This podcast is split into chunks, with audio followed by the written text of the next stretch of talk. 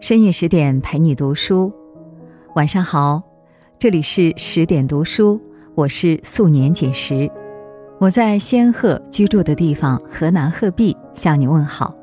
今天你过得好吗？今天我们来聊一聊平凡的世界。知乎上有个问题：如何评价路遥的《平凡的世界》？网友刁亦云的高赞回答深以为然。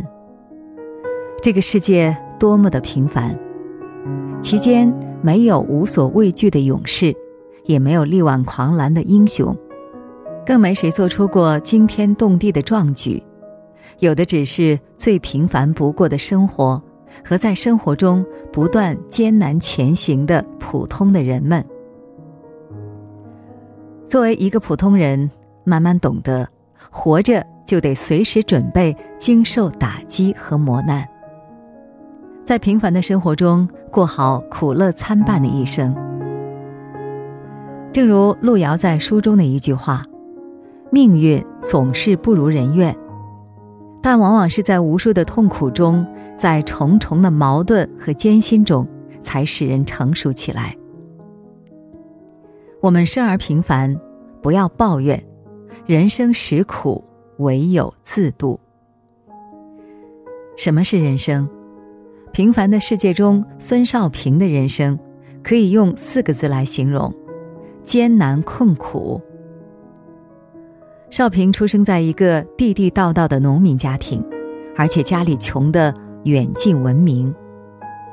在学校里，少平吃饭是一种煎熬，因为学校食堂的蒸笼里。分三六九等，有白面馍，有窝窝头，他是最末等的黑高粱团子。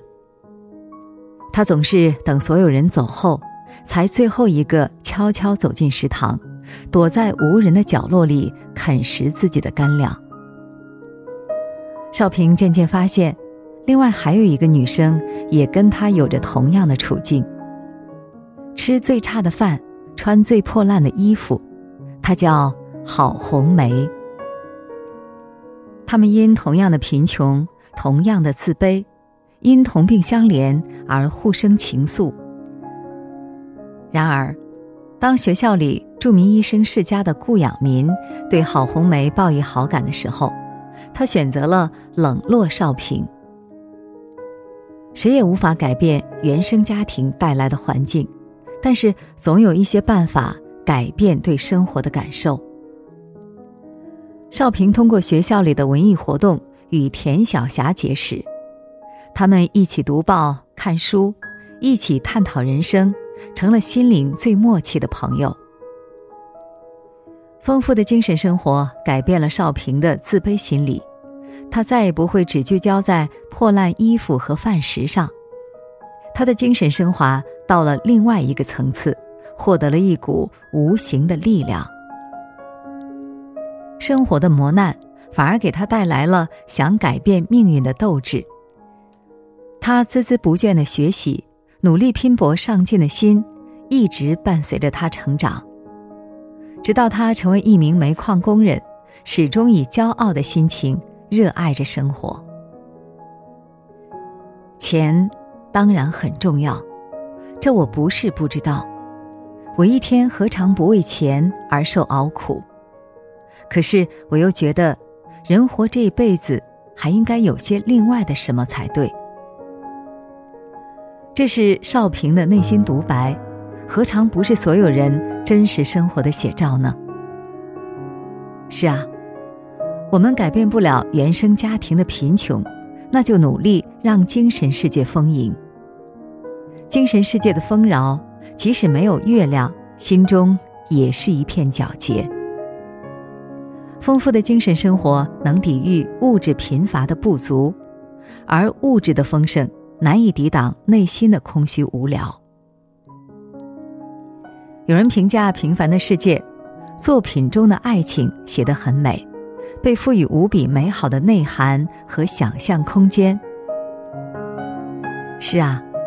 尤其是孙少平和田晓霞纯美的精神恋爱，孙少安和田润叶爱而不得的心酸无奈，给人留下了难忘的印象。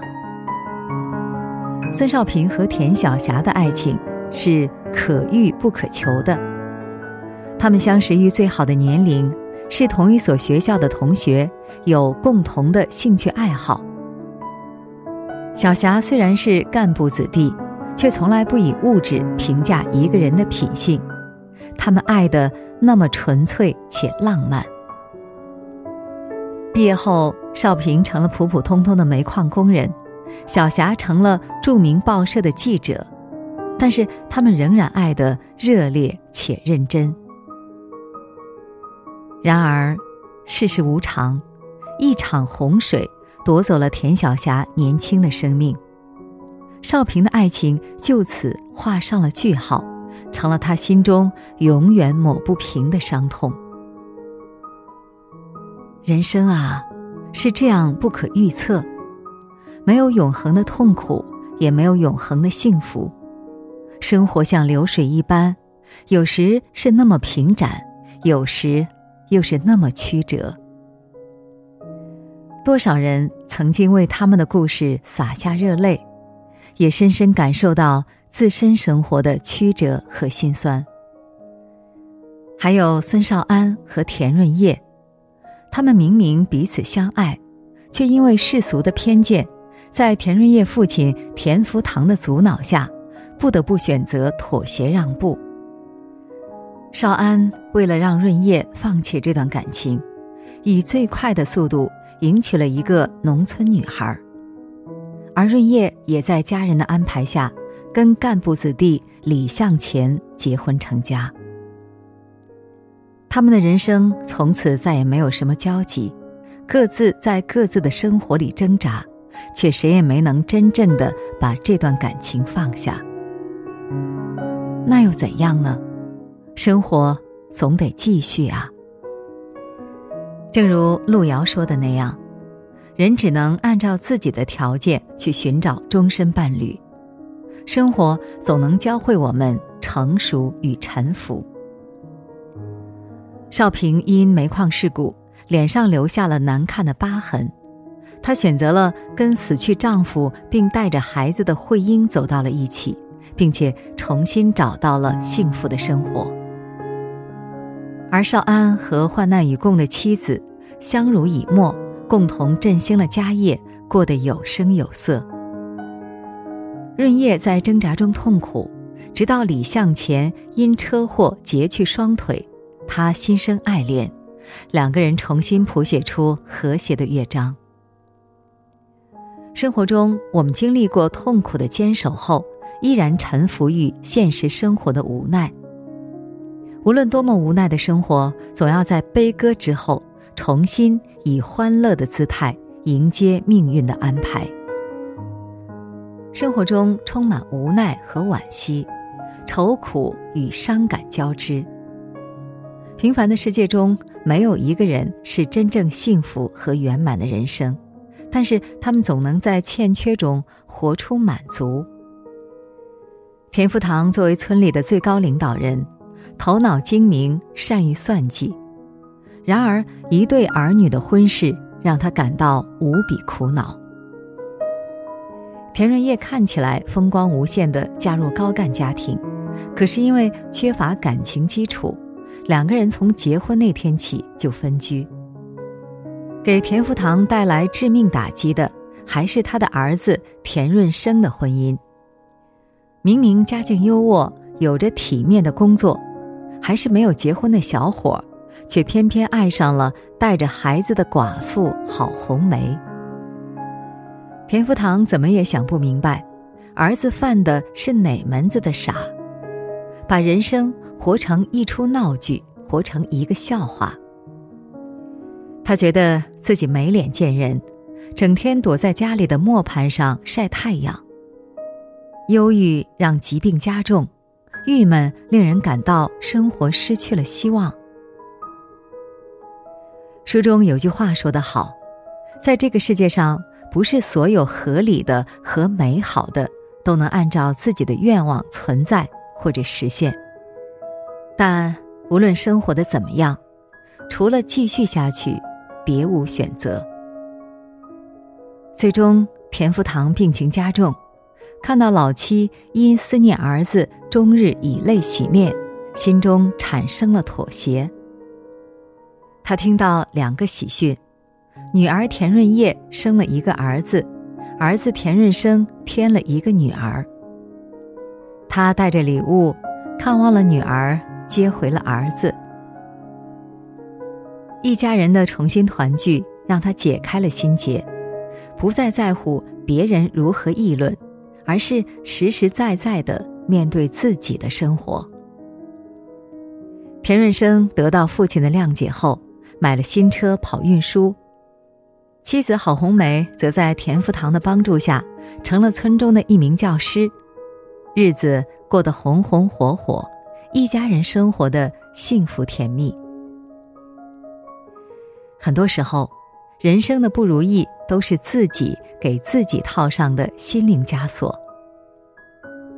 正如路遥那句：“对于一个普通人来说，只好听命于生活的裁决。”这不是宿命，而是无法超越客观条件。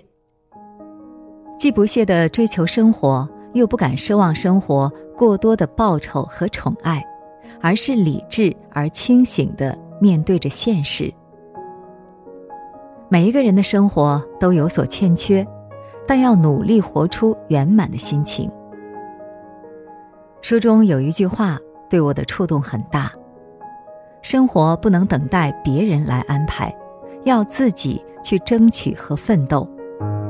而不论其结果是悲是喜，但可以慰藉的是，你总不枉在这世界上活了一场。生活中痛苦时时发生，但是美好永远存在。幸福不仅仅是吃饱穿暖那么简单，最重要的是如何看待不幸和苦难。无论现实多么残酷，都无法禁锢一个人努力向上的心。我们可以通过自己的努力，在有限的条件下。创造出一方属于自己的精神天地，让灵魂丰盈，让生命丰富。要相信，幸福和痛苦都不是永恒不变的，所有的一切都会随着心境的转变而转变。改变不了的境遇，就改变心境。更要相信，所有不圆满的人生背后，一定会有美好的报偿。或许我们会失去最珍贵的东西，但是永远都不要失去对美好的向往。虽然痛苦时时发生，美好永远存在于平凡的生活中。好了，今天的文章我们就分享完了。更多美文，请继续关注十点读书，也欢迎把我们推荐给你的朋友和家人。让我们在阅读里遇见更好的自己。今晚就是这样，我是素年锦时，祝你晚安，做个好梦。